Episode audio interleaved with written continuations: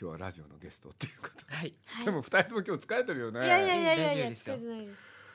あのアリエッティやってみてどうだとか翔くんやってみてどうだとかあもう飽きたよねいやいいやいやいやい飽きた立派だなあいやいや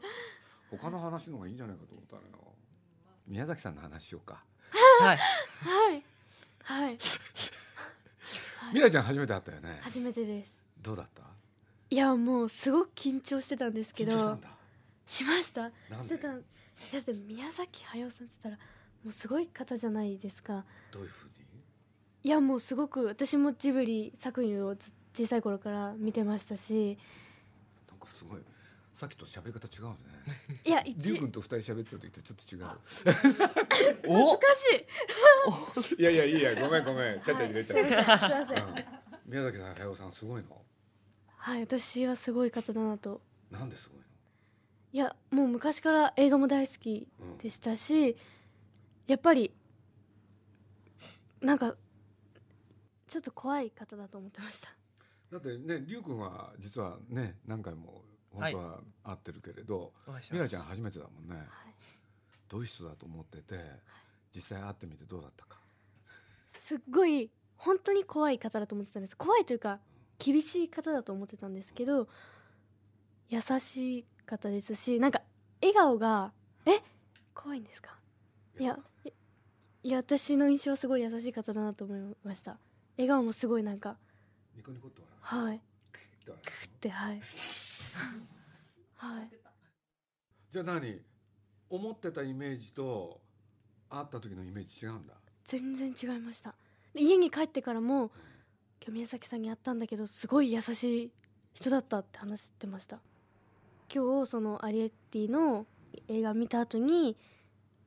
挨拶をしに行けたんだけど想像してたよりなんかすごい優しかったって言いました お父さんお母さんなんて言ったのそうしたらえー、すごいって言ってましたすごいはいそれで話は終わりそうですね。終わりです。あとは映終わり画の。はい。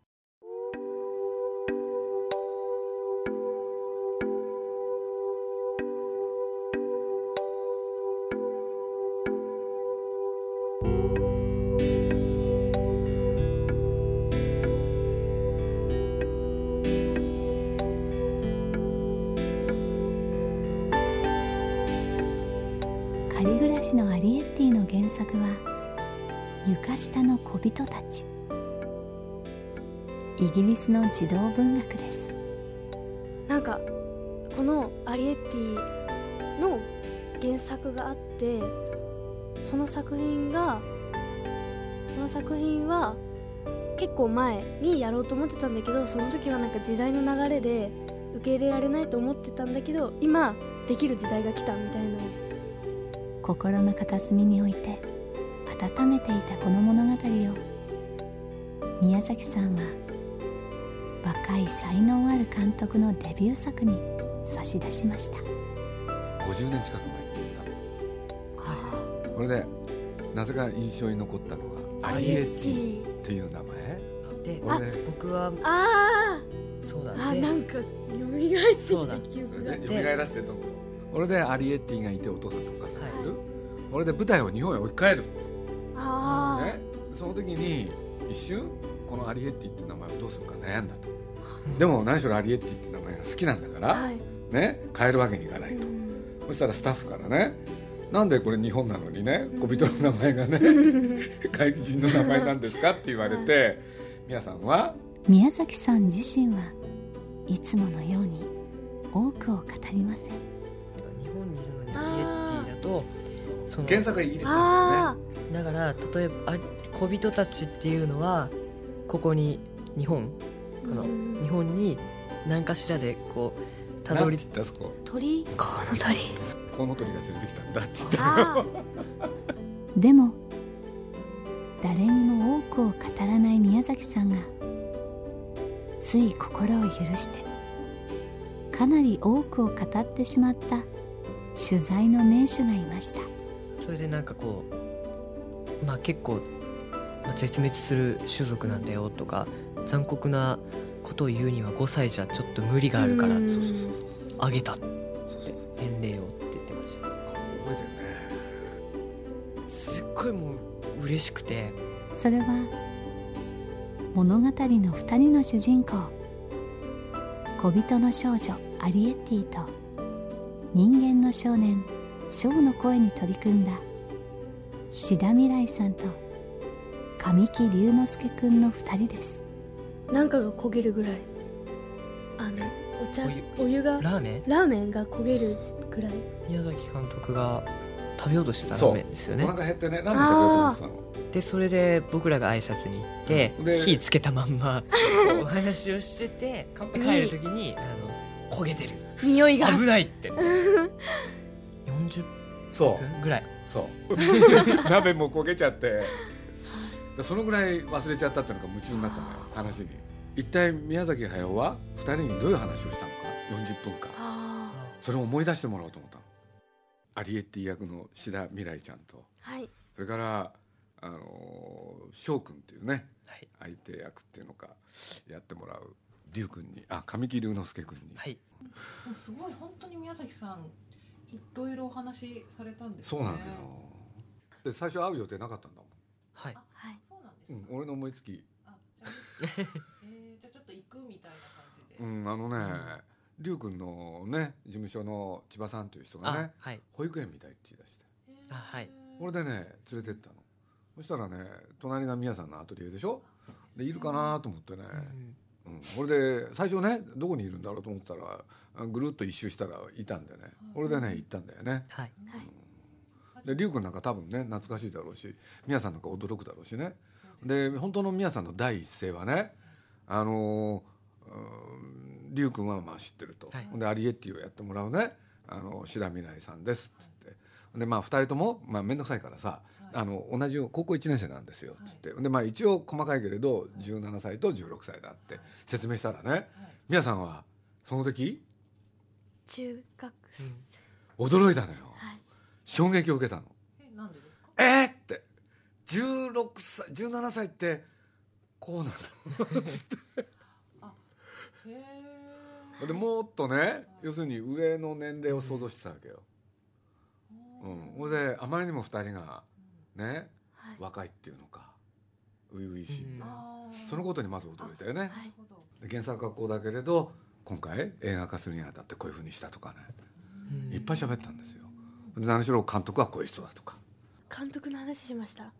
はいなんて言ったあマロさんマロさんでロ吹き抜けえ吹き抜け窓な吹き抜けなんだっ吹き抜けあれ天井天井窓あれ違窓うなんかボタンで開くそうそそうだそうだそうだそうそうそあのそう3つあるんだうんうそ絵を描くところでしたっけでそれで天窓があるんだよねそうだそうだうんでそれでマロさんはうん全部開けてたとあその時に全最部初に開いて全部た開いてた開いてでたそれで雨が降ってそうきてし雨が降まっっててきた自分のところだけそう閉めてうんこっぴどく宮崎監督に怒られただからうん今新しい方が入ってきたら一つだけじゃなくて全部閉めろっていう ふうにでもそれ以降は言って大丈夫だって言ってまはすい、監督はどういう人なんですかって言ったらね宮さんが言ったのはそれだけなうの、んであと顔なしのそうも元とい うかモデルってモデルです言って、そうだねえな言ってたあの誰が彼は彼は彼は後から才能を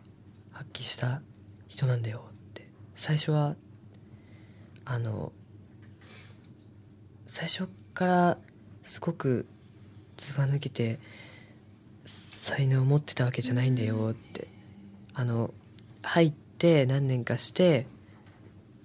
彼はね才能を発揮し始めたんだよって言ってましたねうんそれも言ったねはいアニメーターとしてどんどん力をつけたうんだからね天満の事件はあったけれ ど今となっては大事なねアニ自分のアニメーターだっつって全部話してくれ結構面白い話してますねあとはあとえーっとあそうだえーっとアリエッティのリビングとかは普通のあの椅子とかなんだけど、アリエッティ自然外に出たいから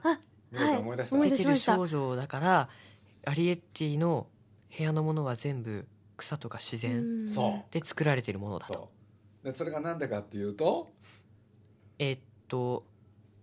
隠れてうん生活してるんだけど、うんそのどっかしらその外に出てうんっていう現れがアリエッティでそうそうそうそうだから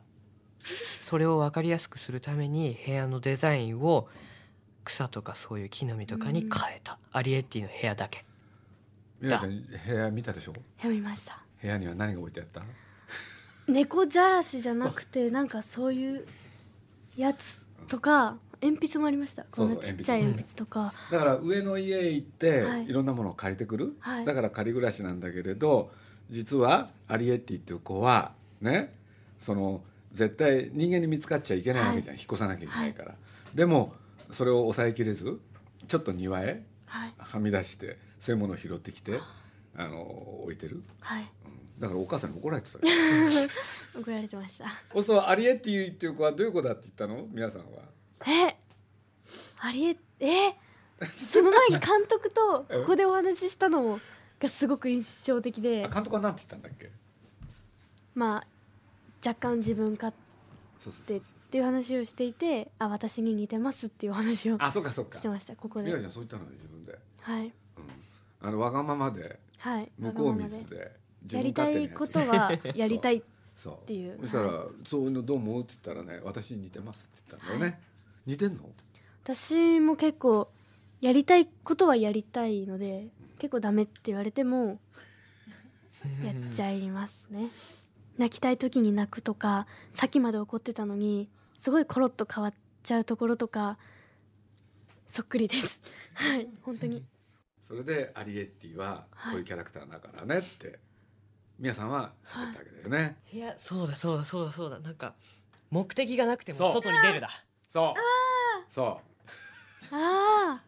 いちいち出るのに目的なんかないみたいなうそあうそうねだそそううだいう気分になることもあるんだって話をしたよねで一方翔くんに関してはえーっとあれ希望なんかその病気で、その、まあ、手術とかその死っていうのを自分で感じたりとかしていって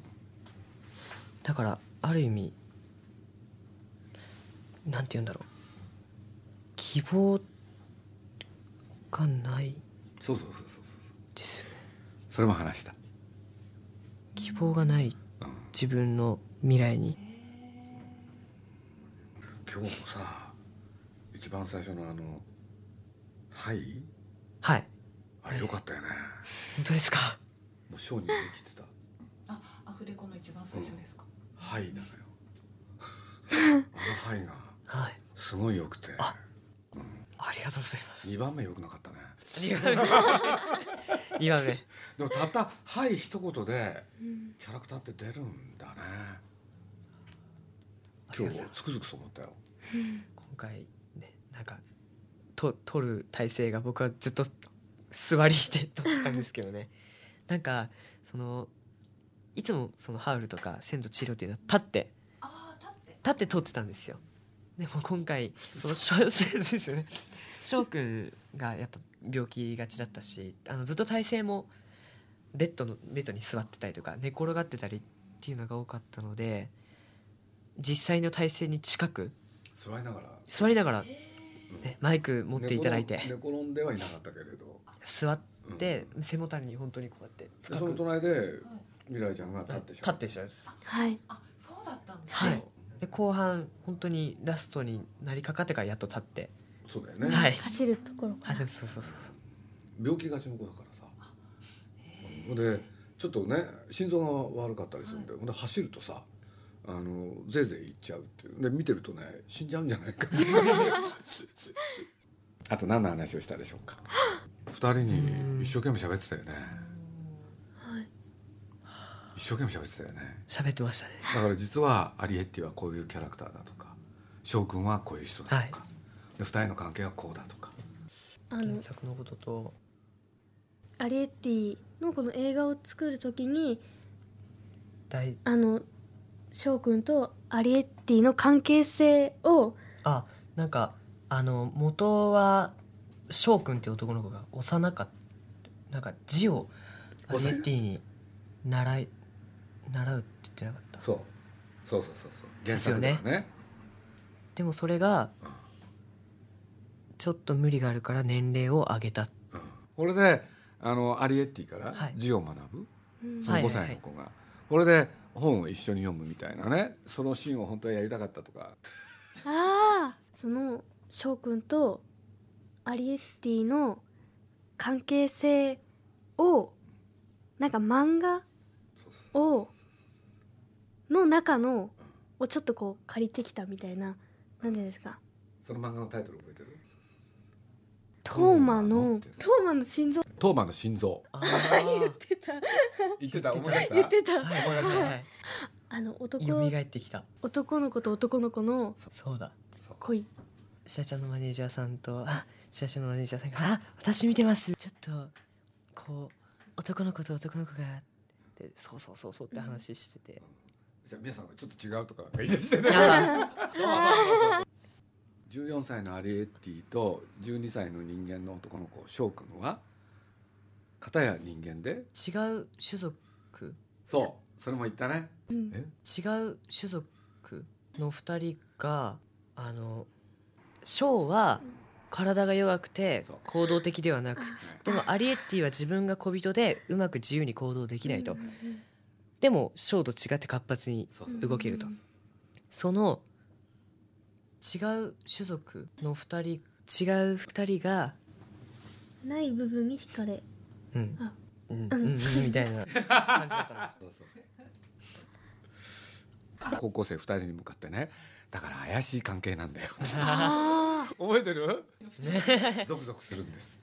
ドキドキするああすごいですあはいあとは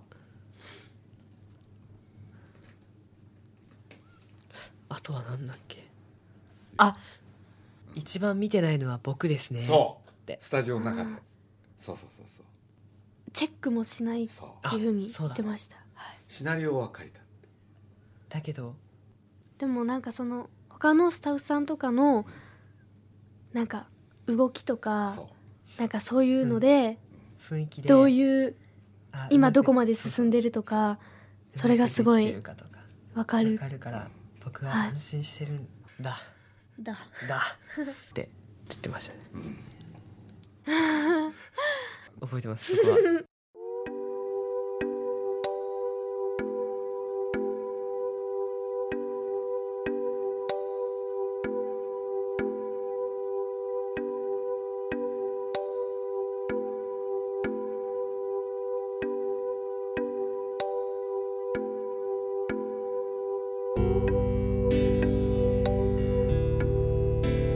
宮崎さんは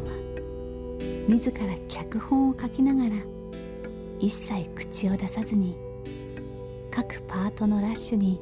みんなが一喜一憂してもかたくなに写室には姿を見せず若い監督のひたむきな作業を遠巻きに見つめてきたんだそうです宮崎さんは何をアリエッティに託したんでしょうあのーあの2人にやってもらってアリエッティはアリエッティになったし翔くんは翔くんになったんで本当にありがとうございますいえいえいえこちらこありがとうございましそた感謝しますアリエッティをやってみてあのやっぱり声だけで表現するっていうのがすごく難しくてあの映像とかのお芝居だとやっぱ表情も含めてお芝居なので全く違くて今日皆さんもやってたよね、あの絵に合わせて手振る時はこうやって手振ったり手出ましたもう振らないとどうしても声がついていかなくてはい大変でしたいわかります変なことだけやでもでも楽しいあのなまだまだですけどやっぱりちょっとずつ慣れてくると自分の声がその映像にはまってるっていうのがすごく分かると楽しくてそれまでは大変でした僕は今日初めての感覚を味わったんですよえ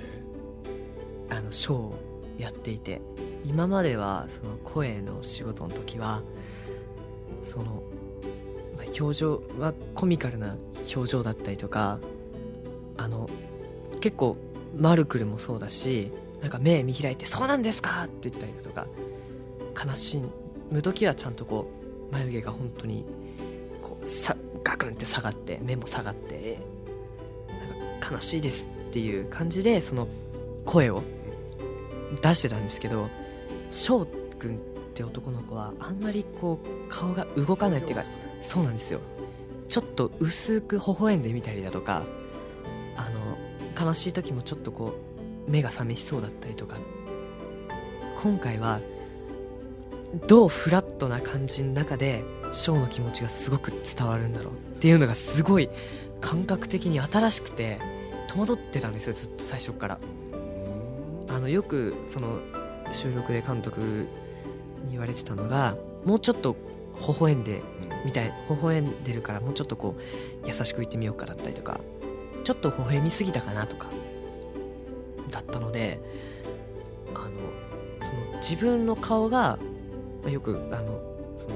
絵の表情になっちゃうんですけどその自分の表情が絵に合わせ合った時に初めて自分の声のトーンとか雰囲気っていうのも初めて合うんだなって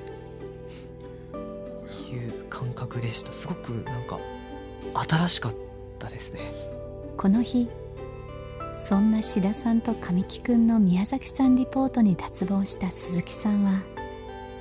いい年をして負けじ魂を燃やしたのかもしれません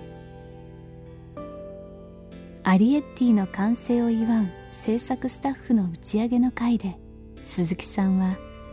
こんな渾身の宮崎リポートを伝えてくれたんです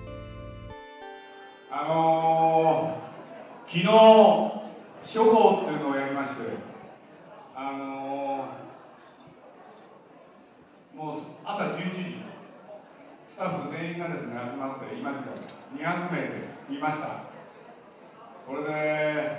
まあ、映画を見た直後なんですけどね普通だと映画が終わると暗かったのが暗転して明るくなってみんなで拍手をするんですけどね昨日はね